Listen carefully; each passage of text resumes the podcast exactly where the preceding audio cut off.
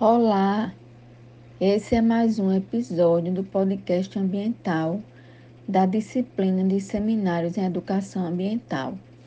Hoje o episódio será sobre educação ambiental em prol do bem-estar animal. Teremos duas convidadas, Rayane Oliveira, que é técnica em agropecuária e bacharel em agroecologia pela Universidade Estadual da Paraíba e atualmente mestranda em Ciências Agrárias no programa de pós-graduação em Ciências Agrárias, Agroecologia da Universidade Federal da Paraíba. A outra convidada é Jussiele Gomes, técnica em agropecuária e bacharelanda em agroecologia. Ambas possuem experiência com projetos de educação ambiental e aceitaram o convite para participar do projeto. Agradecemos a participação de vocês e a contribuição que trarão para nosso podcast. Olá, me chamo Rayana Oliveira e é um prazer poder contribuir nesse projeto, podcast ambiental, na disciplina de seminários em educação ambiental. Olá, sou Jussiele Gomes e é um privilégio poder contribuir com esse projeto.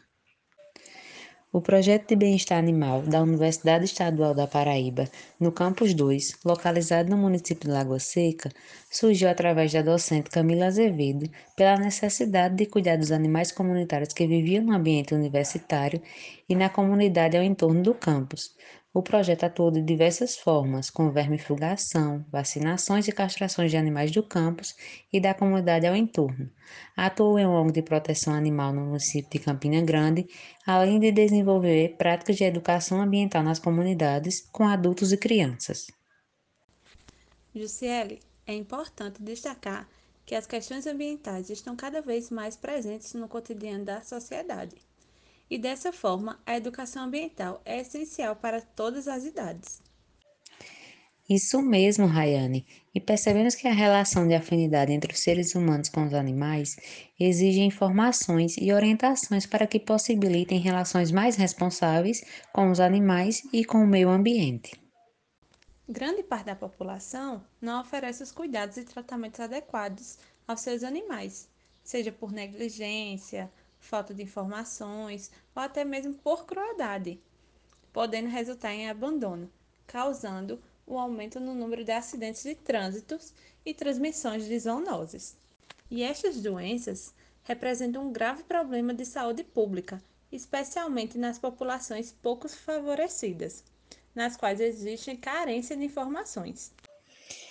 Nós, do projeto de bem-estar animal do Campus 2 da UEPB, realizamos ações em prol da educação ambiental e promoção do bem-estar animal. E uma dessas ações foi realizada com frequentadores de um parque público no município de Campina Grande, com o público adulto e infantil.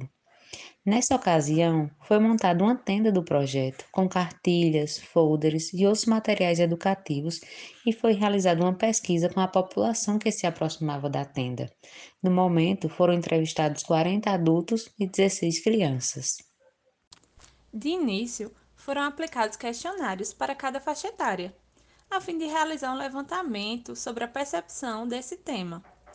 Dentre alguns questionamentos, 50% das crianças responderam já ter ouvido falar em bem-estar animal e guarda responsável, enquanto 65% dos adultos nunca ouviram falar. Mas afinal, como a guarda responsável é configurada?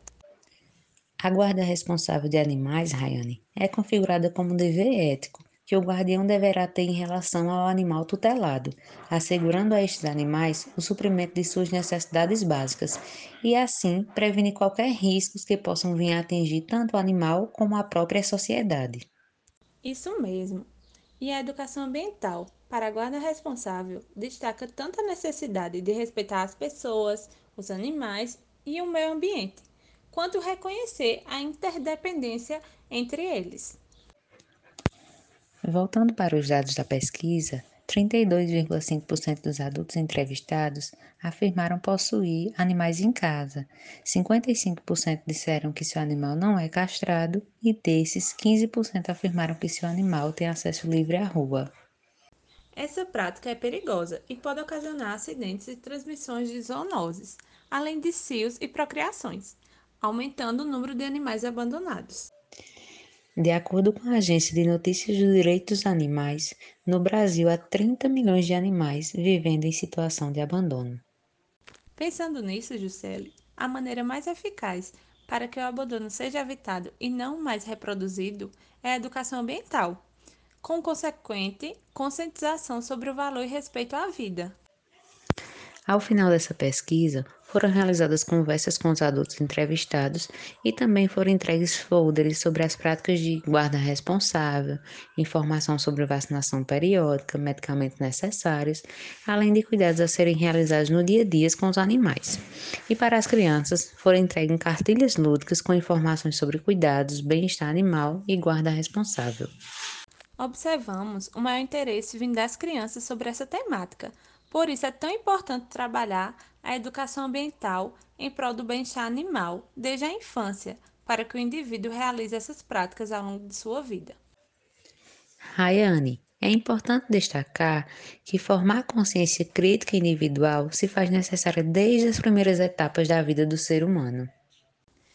Na cidade de Campina Grande, no estado da Paraíba, onde foi realizada essa pesquisa, o Plano Municipal de Educação publicado em junho de 2015 da Lei Municipal 6050 estabeleceu metas e diretrizes para o decênio 2015-2025 e orienta que deve se inserir no currículo da educação infantil e do ensino fundamental a temática do bem-estar animal, atendendo às orientações da Declaração Universal dos Direitos Animais da Unesco e a Lei Federal 9605 de 2008, Lei de Crimes Ambientais.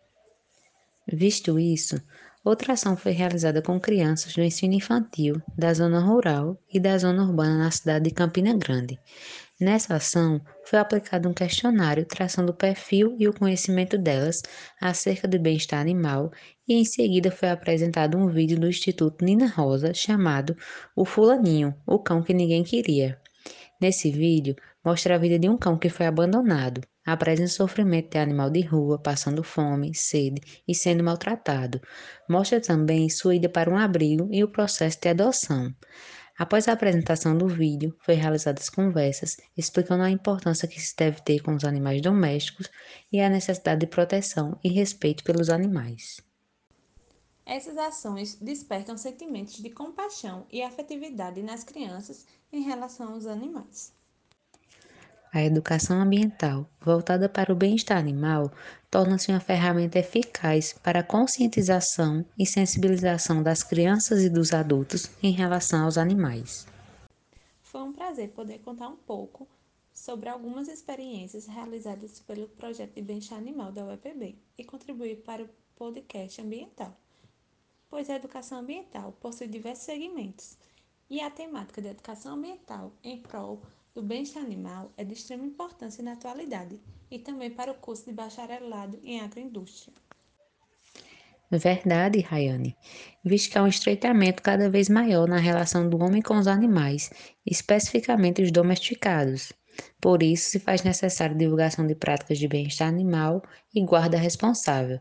Foi um prazer poder contar um pouco das ações desenvolvidas pelo projeto e contribuir para esse podcast.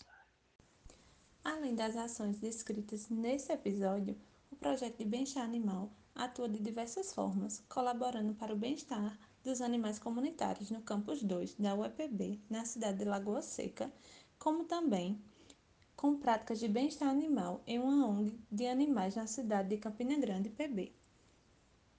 Para mais informações sobre as ações realizadas pelo projeto de bem-estar animal da UEPB, acesse nossas redes sociais, Instagram, arroba bem-estar animal, underline UEPB. Agradecemos mais uma vez a contribuição de Rayane Oliveira e Jussiele Gomes e ao projeto Bem-Estar Animal da Universidade Estadual da Paraíba. Esse tema contribui para a formação dos discentes da disciplina de Educação Ambiental, que serão propagadores de práticas ambientais. Por isso, houve a necessidade desse convite de um projeto oriundo de outra instituição para mostrar, a partir de práticas, outro segmento da educação ambiental. Portanto, Apesar da educação ambiental ser dividida em segmentos, todos eles resultam em um só objetivo, que é associar a educação ao conhecimento dos fatores ambientais e incentivar a sensibilização para preservar o planeta.